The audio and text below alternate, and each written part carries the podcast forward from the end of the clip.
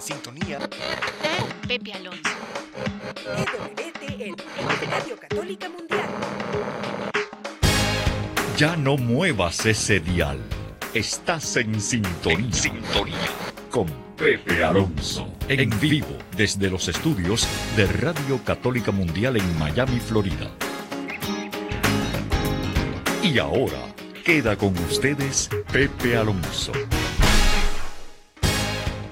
A todos mis queridos hermanos y hermanas que están con nosotros sintonizando aquí en Radio Católica Mundial y estaciones que están también enlazadas con nosotros, un saludo en el nombre de nuestro Señor. Bueno, sin más dilatación, nos vamos a ir rápidamente a ese país que tanto queremos. Bueno, en el caso mío lo quiero porque nací ahí, nuestro querido México. Pero vamos a ir hacia Tuxtla Gutiérrez, cerca de Tuxtla Gutiérrez, donde se encuentra hoy nuestro invitado, que ya ha estado con nosotros, pero que lo volvemos a presentar, nuestro queridísimo padre Héctor, fundador de Mater Fátima. Padre Héctor, gracias por estar nuevamente con nosotros aquí en su casa Radio Católica Mundial. Gracias Pepe y efectivamente un saludo y un abrazo y las oraciones desde este país, México, en el cual nos encontramos en estos momentos. Ajá. Padre, eh, vamos a hablar de este evento que se va a llevar a cabo en febrero, pero antes de eso me gustaría que volviéramos un poquito a la historia de cómo nace el Rosario Mundial, etcétera, cómo usted se involucra, porque mucha gente cuando oye el Padre Héctor y Mater Fátima dicen tiene que ser portugués. Porque el evento de Fátima pues se llevó ahí en ese país querido, Portugal, pero no, un mexicano, nos va a contar cómo fue que llevó usted por allá. Pero ¿qué le parece, padre? Si para ponerle un poquito de, contexto a esta entrevista, tengo a, la cantante Cindy Esparza que nos va a llevar en esta bella alabanza El Milagro. ¿Le parece que la escuchemos, padre Héctor? Adelante, adelante, que prepare el bueno, Ok, Cindy, pues dale.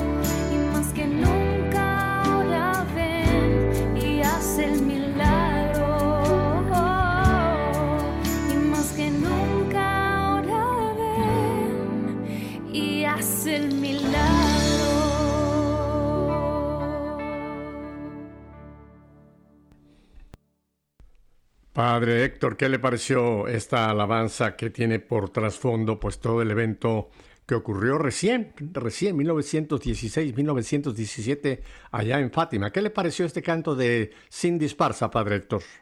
Pues no lo conocía y me ha, me ha, encantado mucho y pone de relieve también a Sor Lucía, creo que todos, muchos saben que está en proceso de canonización, por lo tanto, pues creo que es también un ánimo para, para primero agradecerle porque ella fue la que oía, hablaba con la Santísima Virgen y fue la intérprete porque Francisco y Jacinta ya canonizados, pues pronto fueron al cielo. Si conocemos el mensaje, fue por esta Sor Lucía, esta vidente fiel eh, que vivió casi 96 años, eh, llevando al mundo el mensaje de Fátima. Por lo tanto, me parece como un signo de gratitud a la que a la hija fiel los tres fueron muy muy santos muy buenos pero eh, a ella le, le correspondió la misión de llevar La el mensaje al mundo Así es, padre.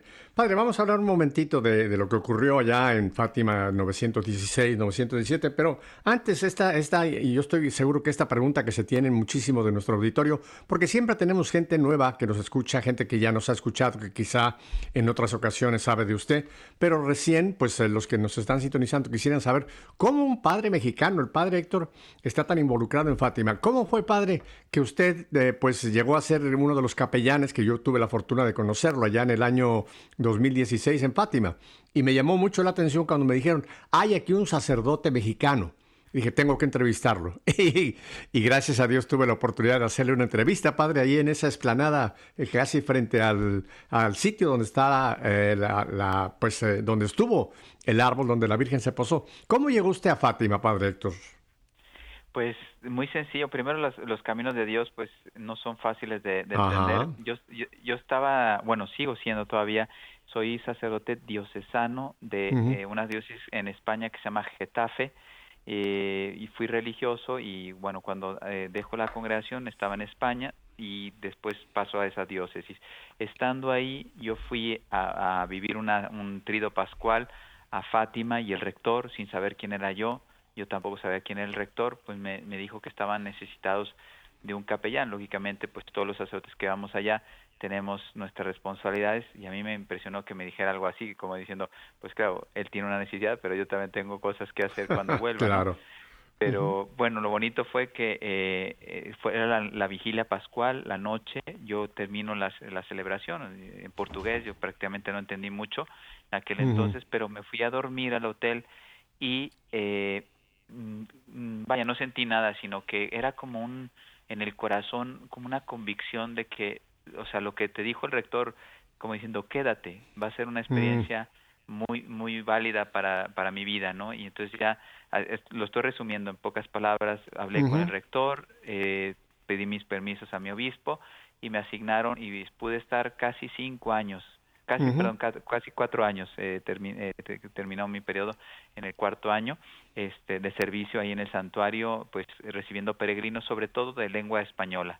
Uh -huh.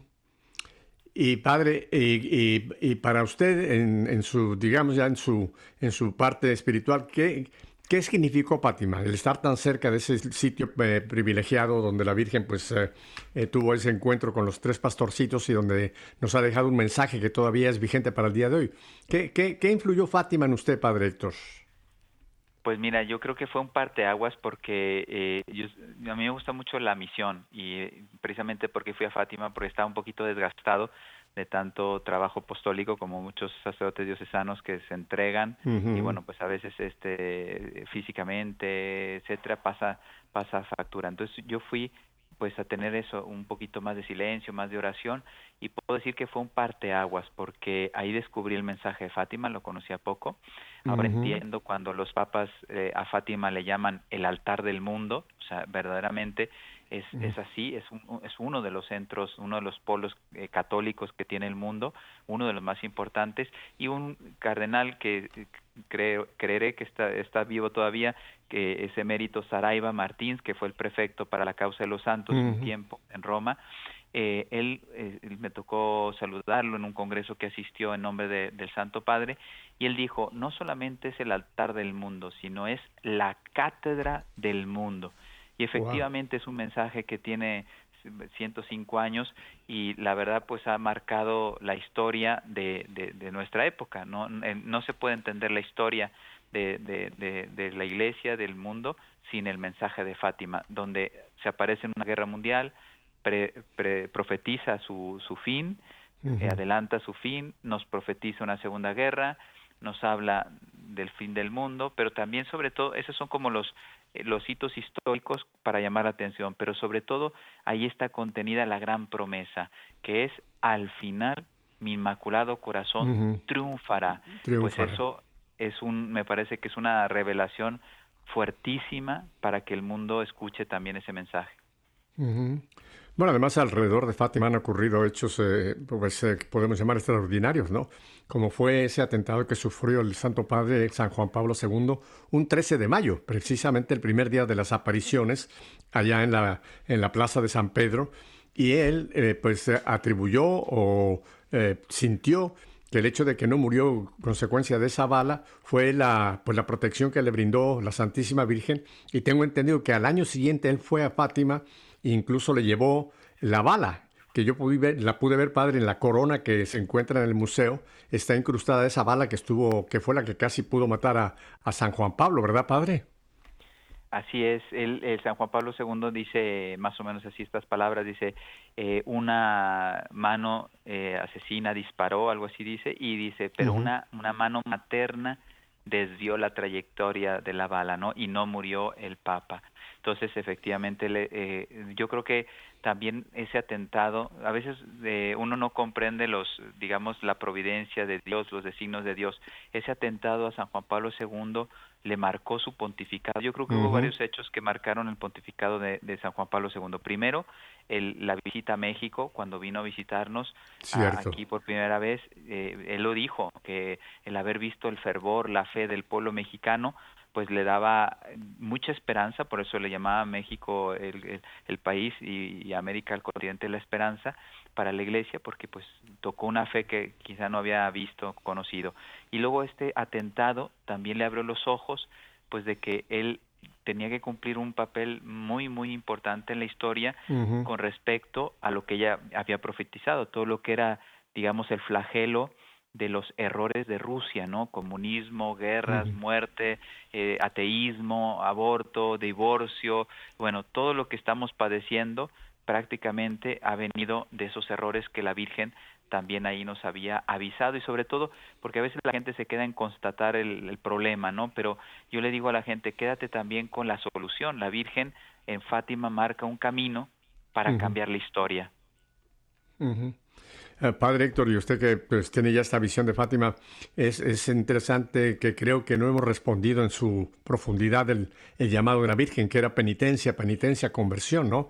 Y tristemente, pues vemos que esos errores de Rusia se siguen expandiendo, padre. Ya no bajo el título de comunismo, pero ahora bajo este nuevo socialismo progresista, pues se sigue lo que acabamos de ver en Brasil, en, en Perú, estos países de nuestra América que, han, que ahora están bajo bajo, pues digamos, presidencias eh, socialistas, que en sí es la, la misma puerca, pero eh, con otra piel, ¿no? El, es la, filosofía del comunismo detrás de todo esto, ¿verdad, padre? Así es, así es, y pero gracias eh, Pepe porque precisamente eso da una esperanza. Yo les voy a, dar dos ejemplos así muy motivantes, históricos. uno, en 1954-1955 en Austria, el padre Petrus Pavlicek lanza una campaña eh, basado en el mensaje de Fátima de que hace una cruzada, así le llamó el cruzada reparadora del Santo Rosario, ¿no? Y eh, logró eh, el 10% de su población, que son fueron 700 mil personas rezando el Rosario todos los días como lo pide en Fátima. Y sabemos que en 1955 se van de Austria los comunistas sin ninguna revolución, sin ningún muerto, etcétera. Y el otro hecho histórico, cuatro profesoras de Portugal, precisamente conociendo el mensaje de Fátima, decían, como no hemos vivido el mensaje, lo que acabas de decir tú, ellas se emprendieron, hicieron un grande sacrificio, se recorrieron todo el país y fueron repartiendo tarjetitas para invitar a la gente a que rezara el Santo Rosario todos los días. Bueno, pues lograron eh, alcanzar un millón de personas comprometidas rezando el Santo Rosario todos los días, que es el 10% de la población. Aquí tiene que ver también con el, el Antiguo Testamento, cuando, cuando antes de destruir la ciudad le dice, le dice el Señor, bueno, por 10 el, regateo, el regateo, si hay 50, si hay 40.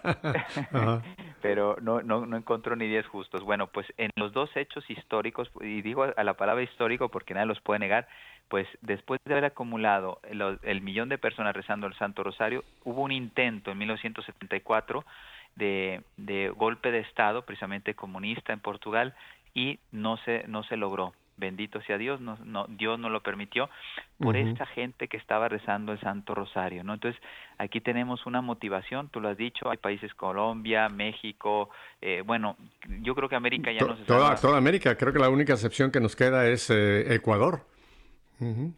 Ecuador. Sobre todo de Sudamérica. Así es, así es, y un poquito Bolivia logró salvar un poquito un tiempo, pero, pero parece ser que ya volvió a caer, ¿no? Entonces, eh, realmente, yo lo digo porque si escucháramos esto, eh, realmente sí tenemos esperanza, porque pues están viniendo tiempos muy difíciles. Yo he estado en Colombia, que acaba de entrar su gobierno, pues eh, prácticamente terrible, devastador, eh, poco, poco respetuoso de, los grandes valores cristianos, por decirlo así, humanos y cristianos, y bueno, pues el pobre pueblo está rezando pues para que Dios eh, les permita ver una vez más la libertad, ¿no? Así es, padre. Padre, eh, pudiéramos hablar mucho más de, pues, del evento de Fátima. Yo quisiera que volviéramos algo que en el canto, al principio del canto se mencionó, y creo que para mucha gente fue un poco enigmático, cuando habló de un ángel y una preparación. Muy poca gente, padre, y entre ellos me cuento yo hasta que tuve la dicha de estar en Fátima y escuché todo lo que pasó previo al evento de, de 1917, fue lo que ocurrió con los tres pastorcitos con esa, eh, pues, con esa preparación que Dios envió a través del ángel. Cuéntenos un, un poco de este, de este evento del, del 16, porque muy poca gente le ha puesto atención y creo que es muy importante cómo hubo esa preparación para después tener ese encuentro con la Santa Madre de Dios. Así es, bueno, siempre Dios se, se hace presente eh, y no es la primera aparición, pero no, no la voy a mencionar. Es, también la Virgen le sonríe a, a Sor Lucía cuando hizo la, un día antes de, hacer la primera comunión. Casi mm. nadie habla de ese, de ese evento, eh, pero fue una sonrisa de la cual ella se acordaba. Pero bueno, el ángel se apareció seis veces, tres a Lucía y dos amiguitas, y luego después ya Lucía empieza a pastar las ovejitas con sus primos Santos Francisco y Jacinta y ahí el ángel se aparece efectivamente tres veces en primavera, otoño y verano de 1916. Ellos no recuerdan las fechas, aunque Lucía tiene una buena memoria, pero en aquel entonces no se llevaba el calendario como nosotros, ahí era por estaciones, por fiestas litúrgicas, etcétera, pero no llevaban los días como nos lo llevamos nosotros, no tan presentes. Bueno, pues efectivamente se aparece el ángel tres veces, eh, varios, varios mensajes les deja, como dices tú, en el fondo es preparar el corazón para la venida de la Madre, pero ya les enseña a adorar, adorar a Dios, eh, a la Santísima Trinidad, también adorar la presencia eucarística, les enseña a reparar precisamente por los que no creen, no aman, no adoran y no tienen esperanza ni amor ni fe en, Dios. O sea, ya empieza ahí a oraciones reparadoras. Les invita a ofrecer sacrificios y oraciones, dice, para traer la paz a vuestra nación. O sea, sí hay una solución. Cuando, cuando vamos a los medios espirituales, que son los más importantes, Dios puede bendecir un país, pero necesitamos eh, la, la oración, el sacrificio, la penitencia. Y luego también dos frases muy bellas que les dedica a los pastorcitos, que dice que el corazón de Jesús y María están atentos a la, a la voz de sus súplicas, o sea, Jesús y María nos escuchan. Y a mí yo destaco este aspecto, que sale el Sagrado Corazón de Jesús junto con el Inmaculado Corazón de María. Y segunda dice, eh, el corazón de Jesús y María tienen designios de misericordia para vosotros, ¿no? El amor de Dios está presente en Jesús y María para el mundo a través de, de, estos pastorcitos, ¿no? Y también todos tenemos una misión. Es un mensaje, digamos, tres apariciones cortas, pero muy sustanciosas. Recuerden que también se apareció con el cáliz y la hostia y les dio la comunión. A, Lucía ya había, ya había, hecho la comunión, pero Francisco y Jacinta hicieron la primera comunión de manos de un ángel. De un ángel, wow. Qué, qué, qué, regalo del cielo para estos tres. E, es interesantísimo, padre, porque vamos a hablar ahora del próximo eh, Rosario Mundial que precisamente va a tener que ver con los niños, ¿no? Pero es interesante cómo en muchísimas de las apariciones, sobre todo las que pues tienen más renombre, digamos, eh, vamos a ir también a Lourdes o a, a, en fin, otras apariciones incluso la de México, San Juan Diego, pues era un hombre muy sencillo, muy, muy inocente, aunque siempre nos lo han presentado como un indio pobre, miserable. No, era, era, era, un indio que tenía su cultura, era clase media en aquel tiempo. Pero bueno, el punto es, padre, ¿cómo es que Dios puede trabajar o puede relacionarse mejor con, con la sencillez de los niños que no ya con la madurez o la sabiduría de los que nos creemos muy sabios y muy conocedores, verdad? Sí, es que es yo ahora que estoy en, ahora me encuentro en un monasterio, cuando uno hace un poquito más de oración, se da cuenta que, que eh, la luz de Dios no tiene, Dios puede infundir sabiduría, eh, profundidad del alma, eh, digamos, eh, comprensión de, de, lo que sucede en el mundo, etcétera, con un golpe de, de luz, con una gracia eh, eficaz, una, uh -huh. una gracia actual, y eso es lo que a veces la gente no, no entiende, ¿no? Como niños incultos pues pueden llegar a tener tanta tanta visión, tanta, uh -huh. este, por ejemplo, los niños estaban dispuestos, también hay que decirlo, estaban dispuestos a ser martirizados porque fueron amenazados de muerte antes de traicionar a la Virgen María, revelando el secreto, los, las tres partes del secreto.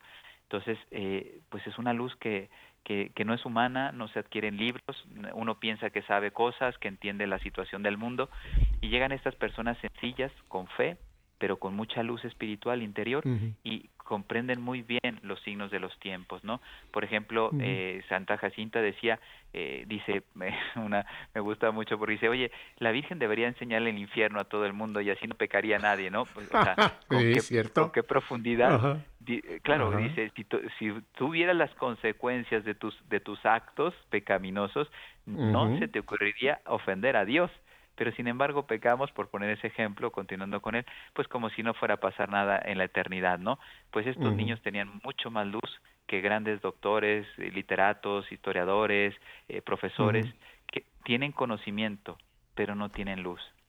Uh -huh. Creo que es la gran diferencia entre un teólogo y un librólogo, ¿no? Hay mucha gente que piensa que porque ha estudiado muchos libros ya, ya conoce o puede tener a Dios y Dios no lo podemos nosotros, podemos barruntar un poco a través de nuestra eh, filosofía, etcétera. Pero creo que es más importante el teólogo, el que conoce a Dios, ¿no? Y estos niños fueron tremendos teólogos porque tuvieron ese encuentro con el Teos a, través de la Santísima Virgen y creo que eso es importante, ¿verdad? No pensar que por mucho saber vamos a tener más luz, sino al contrario, por eso el Señor dijo, hay que ser como niños, ¿verdad? Y no quieres ir a, aniñados. Porque hay gente cuando oye ese pasaje, padre, dice, ah, no, no, no, eso no lo puede, no puede ser, ¿cómo uno va a ser como niño? No, no está hablando de aniñarnos, sino de tener pues ese candor o esa sencillez o esa incluso fe inocente de los niños, padre. Así es, y me atrevo a decir una palabra que es muy típica del niño y es lo que Dios, eh, Jesús está pidiendo al mundo en estos momentos a través de la, de la divina misericordia, la confianza. El, uh -huh. el niño, eh, bueno, Santa Teresita el Niño Jesús es, en eso basa su espiritualidad, la infancia espiritual, en la confianza. O sea, el niño normalmente confía en sus padres, eh, los escucha, los obedece, les son fieles. Estoy hablando en general, porque pues, hay niños que no siempre se portan bien, pero normalmente el perfil del niño es ese niño que, que se acerca al padre, inclusive ha hecho una travesura y no desconfía del padre, al contrario, se la comunica, papá, mamá, mira, he roto el florero, o mira, uh -huh. no comí esto, etcétera, o me, no, no, hice la tarea, me porté mal en el colegio, o sea, esa confianza, esa cercanía, esa apertura, esa transparencia, esa docilidad, esa obediencia, bueno, no tratar, o sea, no terminaríamos de dar eh, virtudes que encierran uh -huh. la confianza, eh, de, de, de, la infancia espiritual, ¿no? Y uh -huh. recuerden que el Señor en, en, en, el mensaje de Sor Faustina Kowalska, que pues están muy unidos porque eh, precisamente en, en, Fátima es la, la Virgen, la Madre de la Misericordia, que viene a ocuparse de los problemas de la humanidad de este, de uh -huh. este tiempo, pero no es ella el fin, el fin es Jesús el Señor Correcto. de la misericordia, el amor, porque ella mm. pide que le ayuden a, a, María en ese triunfo para que los pecadores se vuelvan a encontrar bueno. con la misericordia de Dios, con la misericordia mm. de Dios, con la salvación. Entonces, y el Señor que dice a Sor Faustina, lo que más le duele es la falta de confianza del corazón del hombre. Mm. Así es, Padre Héctor. Bueno, pues estamos con el Padre Héctor Ramírez en Tuxtla Gutiérrez, México, y tenemos un evento que vamos ahora a compartir en un momento, pero tenemos que ir a estos breves mensajes. Acuérdese lo que nos pidió Pedro de Acevedo. No cambie de dial. El Padre Héctor Ramírez y un servidor. Volvemos enseguida.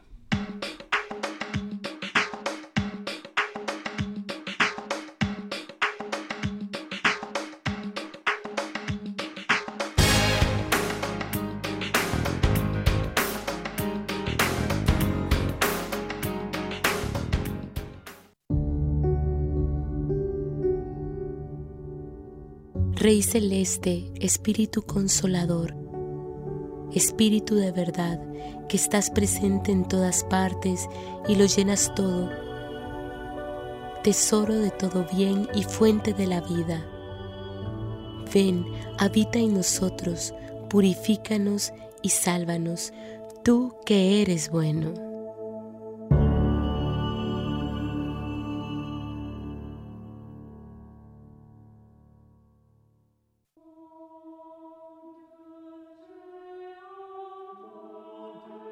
Pues sus proyectos no son los míos y mis caminos no son los mismos de ustedes, dice Yahvé. Así como el cielo está muy alto por encima de la tierra, así también mis caminos se elevan por encima de sus caminos y mis proyectos son muy superiores a los de ustedes.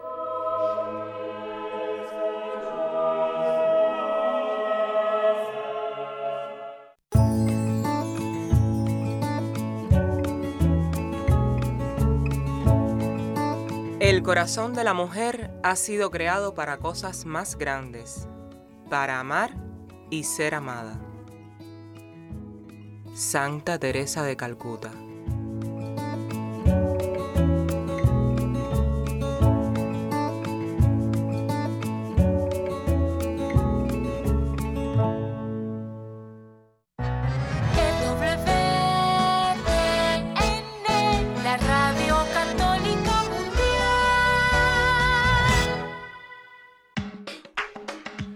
Bien, mi querida familia de Radio Católica Mundial, estamos con el querido Padre Héctor Ramírez allá en Tex, Tuxtla Gutiérrez, pero es como si lo tuviéramos cada uno de nosotros en nuestra propia casa, ¿verdad?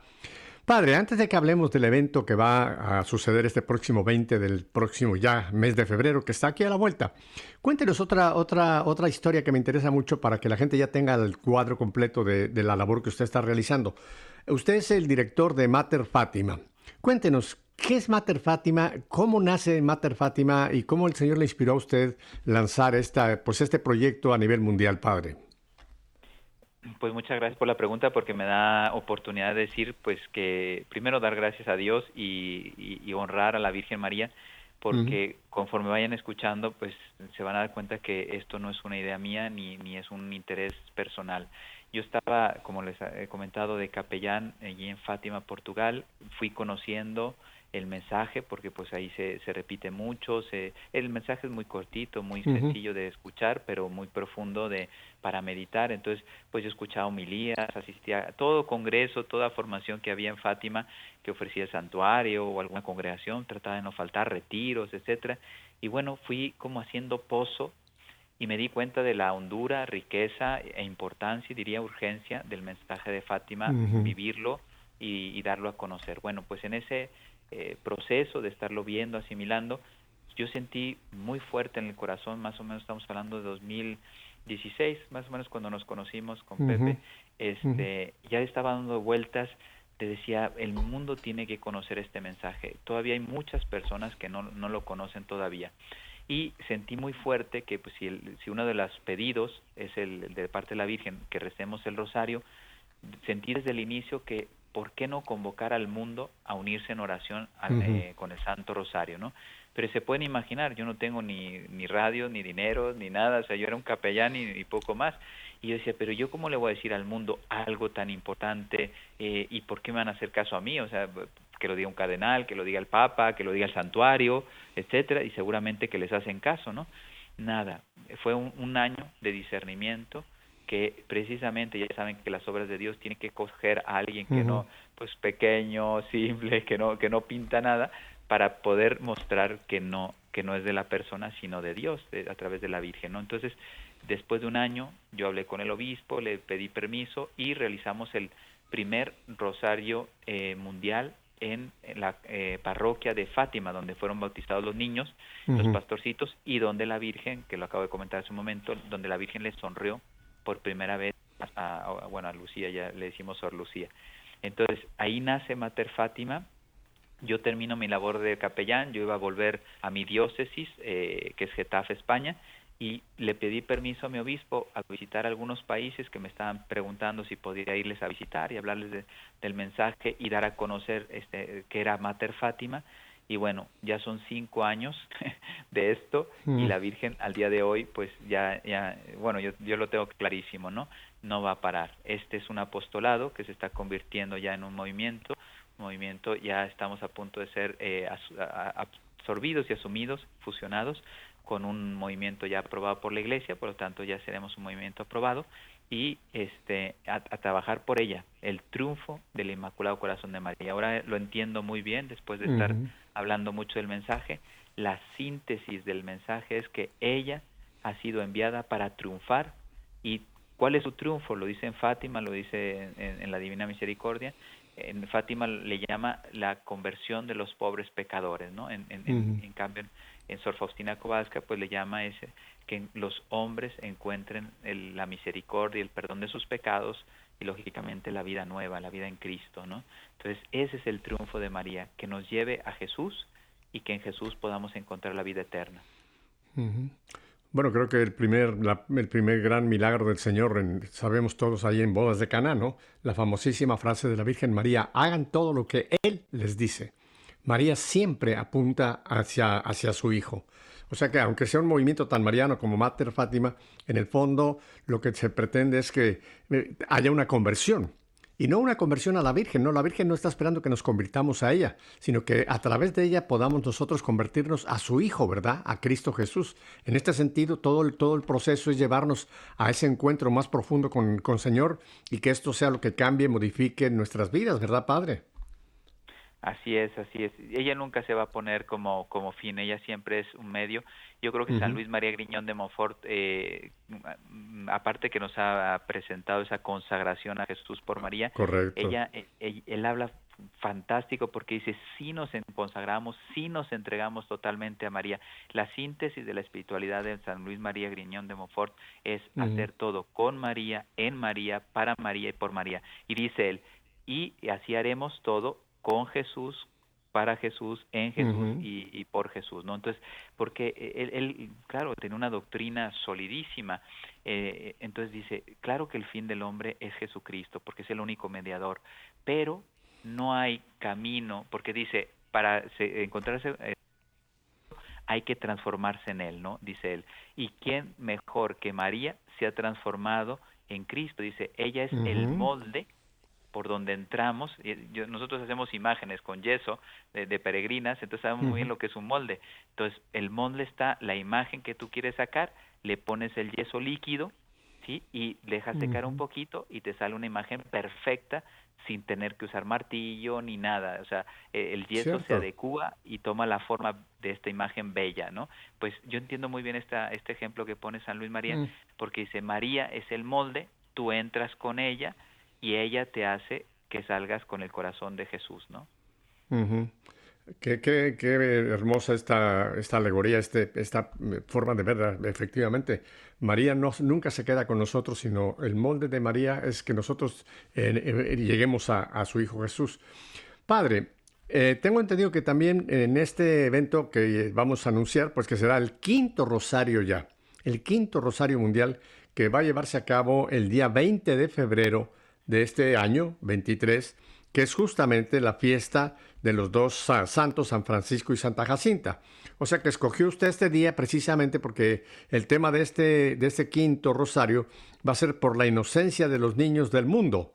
Y qué mejor ejemplo pues tenemos en lo que usted ya nos mencionó, sobre todo estos dos pequeños, Francisco y Jacinta, ¿verdad, padre? Y va a ser justamente el día de su fiesta. Así es, es la memoria litúrgica, por lo tanto la iglesia, toda la iglesia, ya como son, ya fueron canonizados en 2017, ya toda la iglesia celebra ese día la memoria, recuerda a los santos Francisco y Jacinta. Y yo digo una cosa muy bella, son los primeros niños canonizados que no han sido martirizados, o sea, eh, ha habido mucho heroísmo en los niños entregando su vida, pero ellos fueron heroicos también estuvieron dispuestos al martirio, pero Dios no les quiso mártires, entonces son los primeros niños canonizados en los dos mil años de Iglesia Católica. Y efectivamente, los niños tienen mucho que decirnos. Ya he hablado de dos espiritualidades que hablan de la infancia espiritual, eh, la Divina Misericordia y Santa Teresita el Niño Jesús, que son espiritualidades de esta época, para estos momentos de la historia, nos invitan a hacer, tener esa infancia como un niño, como dice la escritura, de, delante de Cristo, ¿no? Entonces, eh, y también yo creo que estamos muy pendientes o muy atentos viendo que la ideología de género está destruyendo las nuevas generaciones. Entonces, oh, veíamos la urgencia de proteger la inocencia, la pureza, la santidad de los niños, porque si Cristo nos dice que seamos como ellos, quiere decir que en el niño hay, hay, hay gracia, hay pureza, hay santidad, hay heroísmo, hay, hay transparencia, fidelidad, lo que decíamos, humildad. Entonces nos quiere como niños, pues hay que proteger a esos niños para que nos sigan alentando a nosotros adultos a ser como ellos. Padre, tocó usted un punto neurálgico que es el ataque demoníaco que hay contra nuestra juventud y contra nuestra niñez. Y efectivamente usted lo ha dicho, toda esta ideología de género y ramas que giran alrededor de esto han tratado de atrapar a nuestra niñez, Padre. Y tristemente uno ve la niñez de estos momentos, eh, yo me comparo con la niñez que yo viví, Padre, y es otro mundo. En la época que me tocó a mí mi niñez en México, estoy hablando de los años 40, imagínense, padre, éramos inocentes. Los niños realmente éramos niños, jugábamos niños y niñas, eh, no había maldad, era realmente la confianza. Qué hermoso era. Yo recuerdo mi infancia con tanta, con tanta ternura, padre, porque me tocó una época limpia, una época en que los niños teníamos un papel en la familia, donde sabíamos honrar a los mayores, donde éramos obedientes, en fin, me tocó un tiempo hermosísimo. Padre, y uno hoy día y voltea a ver a, la niñez actual y uno dice, ¿qué paquete tienen los padres hoy día con los niños?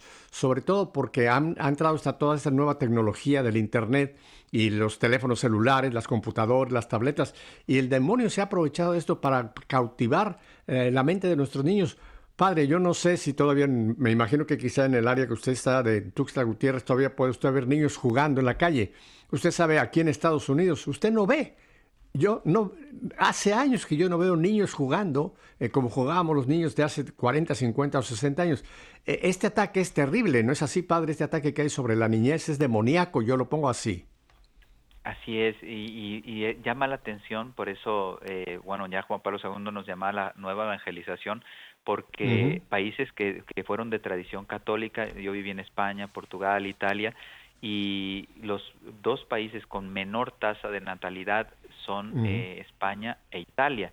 O sea, no, no van a ya regenerar la población con los hijos que tienen. O sea, donde deberían ser más generosos eh, con respecto a la vida, porque donde está Dios hay fruto, hay, hay, hay, hay, bueno, se multiplica todo, pero el trabajo, la paz, la armonía, la unidad, y entre ellos también la vida, se defiende la vida. Y ahora es, es llama la atención cómo los países de tradición católica ahora son los primeros en perseguir la, propia vida. Y efectivamente ya no hay niños. Eh, yo venía más acostumbrado a Europa y bueno, pues ya ahí no, en las celebraciones, yo le digo a la gente, mira, este, lo que voy a decir, pero en, en Europa no te preocupes, tú vas a misa y suele haber buen silencio, eh, puedes vivir la misa, pero claro, porque la, la persona más, más joven a lo mejor tiene 50, 60 años, ¿no? estoy hablando en general, entonces no hay niños pero en cambio, gracias a Dios todavía vienes aquí en América, no los hay tanto como antes, eso es lo que preocupa, porque también aquí está bajando eh, drásticamente la natalidad, porque es muy sencillo, ¿cuál es la causa, diría uno? Pues la causa es la falta de amor, si no hay luz, si no hay amor de parte de Dios en el hombre, pues el hombre está pensando en su coche, en su viaje, en su casa, eh, oye, los niños son caros, yo cuántas veces he escuchado que los niños son caros, yo digo, pero si nuestros papás y abuelos tuvieron 12, 15, 18, ellos no, estaban pensando en, la, en el precio de lo que cuesta un niño, sino del amor que es recibir un niño en casa. Entonces, efectivamente estamos en un momento álgido de la historia porque la ideología de género está acabando con la natalidad, está acabando con la inocencia, está acabando con la esperanza de las sociedades. Ah, padre, entonces el tema que eh, eligieron para este quinto Rosario Mundial es por la inocencia de los niños del mundo y tengo entendido que este, este evento se va a llevar a cabo en la ciudad de Yakima, aquí en los Estados Unidos, en el estado norteño de Washington. ¿Eso es correcto y que lo van a tener ustedes en conjunción con un movimiento llamado Teotocos. Cuéntenos de esto, padre. Así es, pues es, nosotros tenemos representantes en los Estados, bueno, en cada país, entre ellos está, Mater Fatima está presente en los Estados Unidos, y entonces en conjunción con este movimiento que, está es muy bien considerado en la diócesis de Yakima, eh, conocen muy bien el, el, obispo, es un obispo joven, muy misionero, yo no tengo el gusto de conocerlo eh, directamente, pero bueno, referencias bellísimas, eh, muy cercano a la gente, eh, Monseñor Joseph Tyson, él le propuso este movimiento que si quería ser sede del quinto Rosario Mundial por la inocencia de los niños, inclusive hizo, un gesto muy bello, me estaban comunicando. Él ha declarado el 20 de febrero, eh, digamos, eh, diocesanamente, un día mariano. Entonces, mm. será la sede de este Rosario Mundial, pero las siguientes ya no será la sede muy probablemente, pero él, su diócesis, el 20 de febrero, tendrán actos marianos en su diócesis. Entonces, mm, ya hay un fruto eclesial también en los Estados Unidos. Y bueno, yo creo que también eh, Dios sabe hacer las cosas. Recuerden que eh, aquí, el, perdón si no soy preciso en los términos, pero en los Estados Unidos el, Tribunal Supremo ha dado marcha atrás a esa sentencia. A la ley Wade, correcto. Entonces, ¿qué, mejor que la Virgen? Es que la Virgen no se equivoca, ¿no? Entonces ha querido que su rosario, la luz que va a salir al mundo en esta ocasión salida de los Estados Unidos, yo creo que también como un agradecimiento y como una un espaldarazo, decir, sigan luchando, se puede, después de 50 años ustedes han logrado revertir una parte de la, de la cultura de la muerte, sigan porque sí se puede cambiar la historia de un país, también la de Estados Unidos, para defender la vida, la familia, la fe. Muy cierto, padre. Eso fue de verdad un hecho eh, más que político, fue un hecho que tuvo un trasfondo espiritual, porque por todos estos años había una cantidad enorme de gente orando continuamente, no solamente la marcha que se hacía precisamente cerca de la fecha cuando fue aprobada esa ley, pidiendo al Congreso que se derogara, sino que durante todo el año siempre había campañas de oración pidiendo que se lograra revertir y finalmente, bendito sea Dios, y aquí, padre, yo no soy político ni entro en política, pero tenemos que darle gracias a alguien que lo critican mucho, que es al presidente Trump, porque él logró colocar en la Suprema Corte jueces con valores católicos, con valores cristianos. Y fue gracias a esta presencia de estos hombres dentro de la Suprema Corte que se logró revertir esta, esta malvada ley Roe versus Wade a nivel nacional. Ahora cada estado de los 50 estados tiene que llevar adelante sus propias políticas, ¿no? Pero afortunadamente ya hay ocho estados, padre, donde está prohibido el aborto. Y hay otros muchos que ya lo están considerando seriamente. O sea que sí, hay una, una reversa en, en, cuanto a la, em, eh, pues el aborto aquí dentro de Estados Unidos. Y creo yo que esto va a tener repercusión a nivel mundial, padre. Ahora, padre, eh, cuéntenos entonces, ¿qué va a suceder el 20 de febrero? ¿Cómo va a ser este evento y cómo la gente se puede conectar? Háblenos ya del evento del 20. Sí, pues con mucha alegría. Eh, son dos momentos. El próximo 20 de, febrero eh, vamos a tener la Santa Misa y luego después la Hora Santa. Eh, en la hora santa, eh, como todos los rosarios mundiales, el rosario en varios idiomas, normalmente entre 10, 15 idiomas logramos tenerlo, y al final, de, antes de recibir la bendición eucarística, la consagración a Jesús por María eh, eh, como porque nos estamos haciendo ya el proceso, muchas personas todavía se pueden unir, pero estamos haciendo el proceso de preparación de los 33 días para consagrarnos a Jesús a, Jesús por María. Bueno, entonces eh, la hora de los Estados Unidos de la diócesis de Yakima sería 10:30 de la mañana. Si nos vamos a México sería 12:30 del mediodía. ¿sí? Comenzamos con la misa y después la, hora santa. Es muy sencillo el planteamiento y aquí hay varias posibilidades. Uno es eh, que me parece el más importante, que todas las parroquias que nos están escuchando, hay, seguramente hay muchos laicos que pertenecen a parroquias, vayan con sus sacerdotes y propónganles, digan, Padre, vamos a, mire, eh, basta celebrar una misa, que de diario se celebra una misa, y después podemos hacer la exposición del Santísimo, rezamos el, Santo Rosario, eh, nos consagramos y damos la bendición todas las parroquias que quieran unirse. Este, yo le digo, esto es la esencia del Rosario Mundial. Parroquias, colegios, hospitales, cárceles, eh, grupos, de carismas, etcétera, todo, todo, todo. Y también, gracias a la quinta vez que nos acepta eh, muy amablemente EWTN eh, y sus redes sociales también, lo va a transmitir por si alguien no tiene la posibilidad de, de, que su parroquia se realice o el párroco no supo de este evento, pues lo pueden ver en transmisión EWTN eh, y sus redes sociales. Y Radio Católica Mundial. También, gracias, gracias. Eh, quería que me lo confirmaras. Y después también Mater Fátima. Mater Fátima también tienen ahí todas las redes sociales de Mater Fátima para que puedan seguir el evento, ¿no? Entonces, pero lo más importante es que todos esos laicos, esos papás, esas mamás que están escuchando, jóvenes, que vayan con su párroco y le digan, padre, en, en la website materfatima.org, ahí están flyers, están videos, etcétera, por si el párroco dice, dice, ¿y eso qué es? ¿De qué va? No, conozco Mater Fátima. Pues mire, padre, aquí está el, flyer, aquí están las meditaciones. Ya vamos a poner dentro de un par de días las meditaciones en español, inglés, en varios idiomas, para que el que quiera seguir las meditaciones, o sea, lo queremos facilitar para que realmente se haga este Santo Rosario, porque la Virgen lo ha pedido al mundo. Eh, para que la gente que nos escucha en muchas partes de no solamente de Estados Unidos, sino de América también, pueda ubicar la hora, es la hora de Los Ángeles. O sea, la hora que usted nos da es la hora del Pacífico, en, los uh, usos horarios que tenemos aquí dentro de este gran país, ¿no? O sea que usted nos dice que es las 10.30 hora del Pacífico, hora de Yakima. ¿Es así correcto, padre? Así es, así es. Yo, yo como de Estados Unidos no conozco muy bien, por eso no quería, sí es verdad que se divide en varios eh, horarios. Yo normalmente suelo dar la de México, que esa suele como que más claro. ¿no? 12.30 México Central, ¿no? Es la central, correcto. 10.30 de, como decías tú, de Estados Unidos. Sí, mire, aquí hay cuatro usos horarios. El este, luego lo que se llama el, el centro, montaña y el Pacífico el horario que, eh, al cual eh, hay que hacer referencia para colocarlo con su país es la hora de Los Ángeles, que es la más conocida. Cheque usted con la hora de Los Ángeles, que va a ser las 10.30, y de ahí haga usted la conversión a sus países. Eh, ¿Qué hora será la que, la que corresponde a las 10.30 hora de Los Ángeles? Ah, padre, por supuesto que estaremos presentes en WTN y Radio Católica Mundial.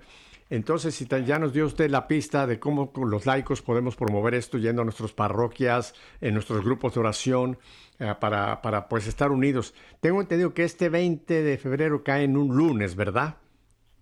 Así es, es un lunes, eh, sería un lunes por la mañana. Si alguien no lo puede ver porque está trabajando en horas del día, pues también como queda, queda registrado en las redes, eh, se puede hacer. Por eso yo le digo a la gente, tanto la parroquia o la persona, no importa, no es a la misma hora, sino el mismo día, porque hay fusos horarios de Europa, de, de, Asia, ah, tenemos, tenemos eh, gente en África, etcétera. Entonces cada uno se une el 20 de febrero en la hora que mejor le convenga. Si es en la iglesia, yo creo que es mejor. Y el medio de comunicación, pues ya lo deja registrado este, en, ahí en su propia en sus propias redes sociales después de haberlo transmitido como EWTN lo hará. Eh, ¿Usted quiere repetirnos la página oficial de Mater Fátima? Porque usted lo ha dicho muy bien. yo la he visto y tienen ustedes un material fantástico. Incluso ahí va a estar pues toda la, programación de este evento del 20 de febrero. Eh, ¿Dónde la gente puede entonces contactarse con, ustedes, Mater Fátima, padre?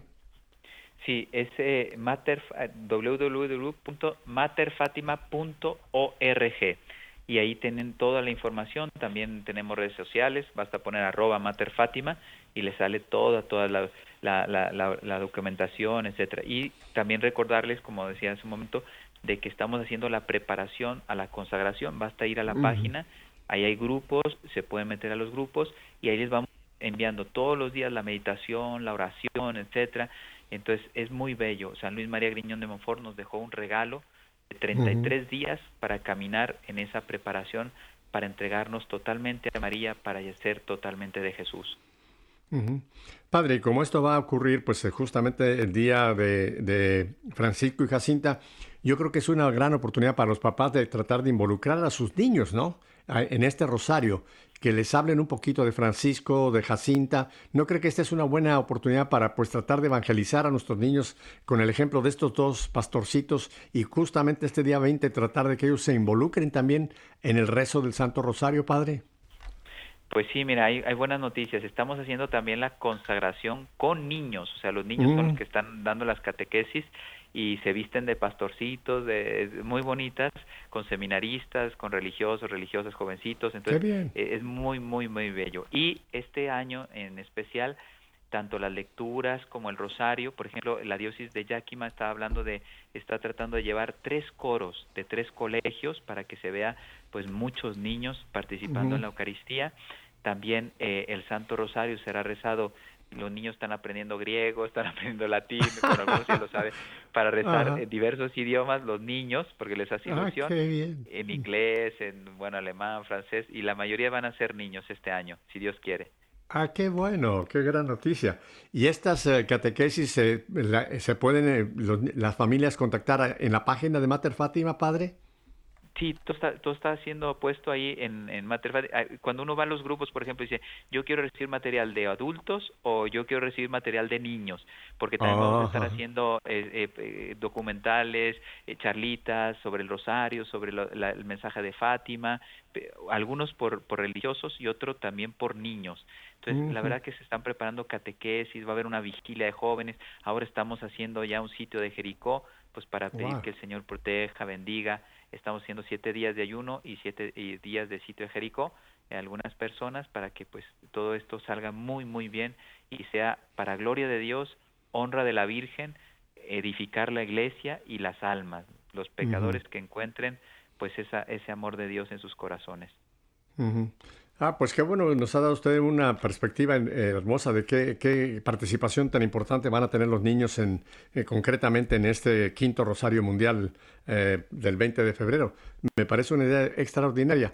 Padre, me quedan un par de minutitos. ¿Cuál sería su último mensaje en cuanto al Rosario y los tiempos difíciles que estamos viviendo, Padre Héctor?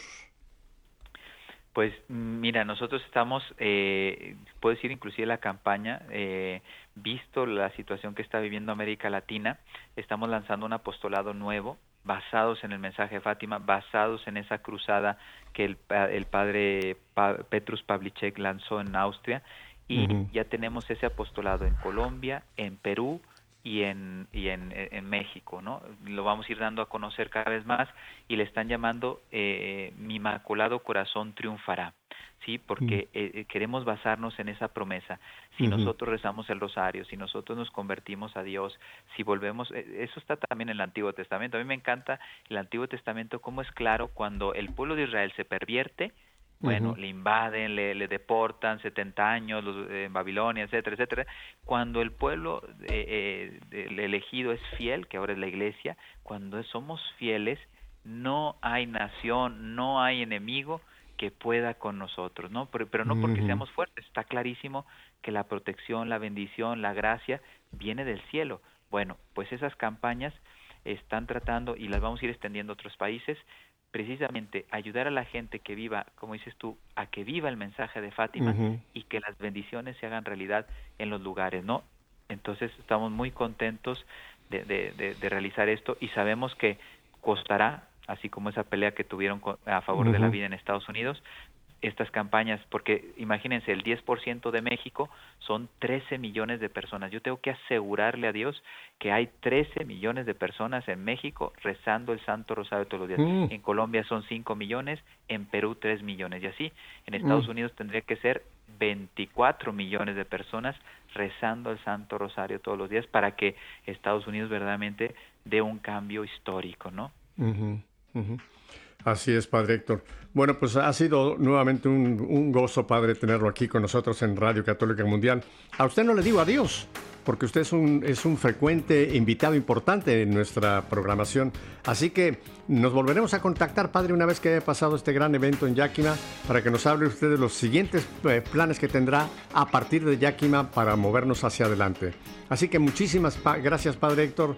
Ore por nosotros, nosotros oramos por usted y vamos a estar unidos en este día 20 de febrero. Y mi familia, si Dios nos concede una semana más, volveremos la próxima semana para seguir en sintonía. Hasta entonces, bendiciones.